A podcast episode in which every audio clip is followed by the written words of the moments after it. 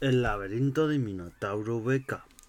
Y hoy toca hablar, hoy es jueves y hoy va a tocar hablar otra vez de museos y noticias que hay, cosas que van surgiendo y resulta que va a haber un nuevo museo en Madrid.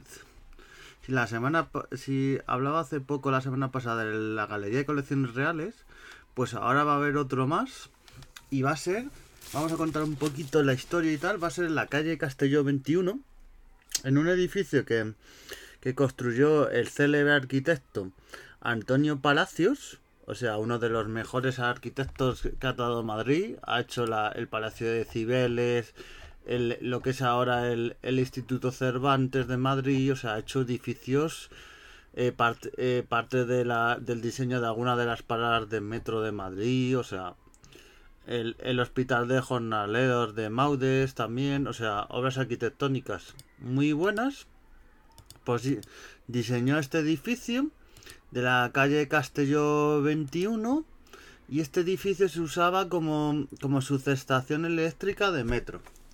Era en su día subestación eléctrica de metro, muchísimos años.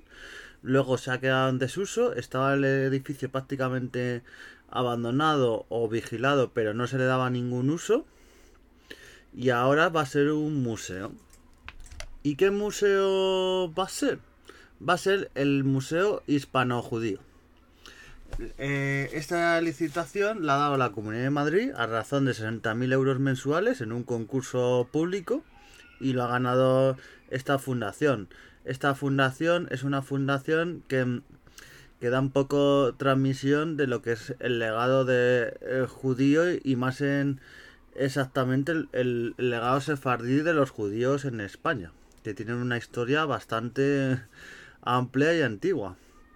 Se prevé que, eh, según los estudios, que hasta, en, la, en, época romana ya vinieron algunos, luego en, en la época visigoda y en la Edad Media había bastante hasta luego recordemos su expulsión en el año 1492 por los reyes católicos de los judíos y luego y, luego por ejemplo en la segunda guerra mundial ese decreto que había había hecho mi eh, primo de Rivera el dictador pues decía que los sefardís eh, de origen español tenían la nacionalidad española y gracias a eso el ángel de Budapest que le llaman eh, salva muchísimos, a muchísimos. Yo creo que esta historia también estará en este eh, Museo Hispano-Judío y, y, recalcará un poco la historia del, pueblo judío en, España y en general.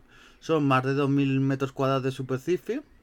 Eso sí, ha dicho la Comunidad de Madrid y el Metro de Madrid que tienen que conservar los espacios eh, eh, históricos que tiene este edificio, tanto como escalera, barandillas y otros espacios que tiene, eh, tiene que conservarlos para ese patrimonio que tiene, que es uno de los edificios históricos que tiene eh, Metro de Madrid. Metro de Madrid tiene un, un patrimonio y un histórico, son más de 100 años de historia, entonces va acumulando muchos edificios que ya tienen mucha historia.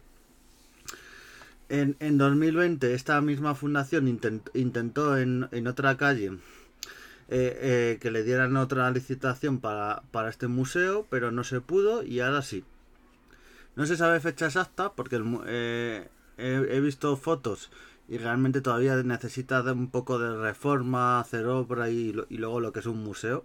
O sea, llevar piezas y tal, pero el, director de la Fundación Hispano-Judía ha dicho que va a ser un proyecto único de los más ambiciosos y es eso, para mostrar todo el legado de los judíos en España, su historia.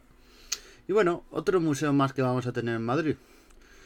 Eh, a mí la idea en sí no me parece mala, pero lo de traer tantos museos a Madrid y tal, y cuando hay museos que llenan ese vacío, no es la misma fundación porque es público, pero el Museo Sefardí, que está en Toledo, el que no haya ido tiene que ir porque es espectacular, justo en el barrio judío y al lado de la, del Museo Casa Greco, allí en Toledo. Te cuenta, te, es una antigua sinagoga y te cuenta un poquito y con un cementerio que tiene también judío y, piezas espectaculares el edificio y te cuenta la historia de prácticamente todo el pueblo judío. sus diferentes etapas en España, piezas y, y, es un museo que en, en, su día trataré profundamente porque es que es una joya de arte. Y, y claro, tienes ese museo en Toledo que no está tan cerca de Madrid y ahora se va a hacer este que no tiene nada que ver porque es una fundación aparte y el otro es lo lleva el, el, el, gobierno de España y el Ministerio de Cultura. Pero bueno, yo no soy partidario de llenar de, ciudades llenarlas de museos con más piezas y, y más. Por ejemplo, los museos nacionales creo que, que a veces dejan huérfanos a los museos pequeñitos. Les quitan piezas para exposiciones, está bien que haya un museo central, por ejemplo el arqueológico, el Prado, pero eso de ir haciendo más museos, más museos en Madrid y a veces de forma artificial, pero por lo menos este proyecto está bien ideado y parece una buena idea, un buen sitio, sitio histórico, Palacio de Antonio Antonio Palacios y tiene y edificio de Antonio Palacios, perdón, y una fundación que parece que eh, lo que quiere es transmitir eso, el legado judío, veremos qué, qué piezas lleva, cómo es luego la musealización, cómo, cómo hace esa parte, pero realmente el proyecto en sí eh, tiene buena pinta. Yo no soy partida de traer museos a, a, Madrid, pero bueno, veremos qué tal va la, la, la cosa. Y bueno, la Fundación Hispano-Judía, para hablar un poquito de ellos, antes de, acabar hoy el podcast, pues decir que es una fundación que entre otros ha estado presidente de David Hatchell y bueno, estuvo como vicepresidente Alberto Ruiz Gallardón, es alcalde de Madrid. O Nacho Cano, o sea, es una fundación, Juan Luis Cebrián, o sea, han estado gente muy eminente en esta fundación. Y, por eso es una fundación que lleva ahí detrás muchísima fama y es lo que ha hecho le den la licitación y, que crea expectación de, este museo. ¿Qué tal? Veremos cuando se sepa más o menos que empieza la reforma del museo, eh, si se da más adelante fecha, yo creo que va a tardar unos añitos hasta que quede listo. Un poquito dejar también porque las reformas que se tenga que hacer eh, tienen que cuidar el patrimonio de este edificio de Metro de Madrid. Que eh, Metro de Madrid, la comunidad, lo está alquilando por unos 60.000 euros, como he dicho, pero, pero no.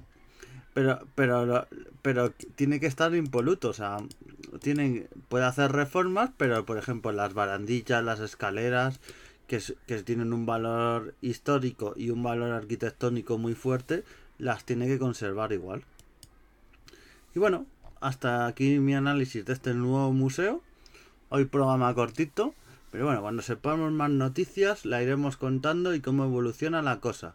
Un saludo y nos vemos en los museos. Adiós.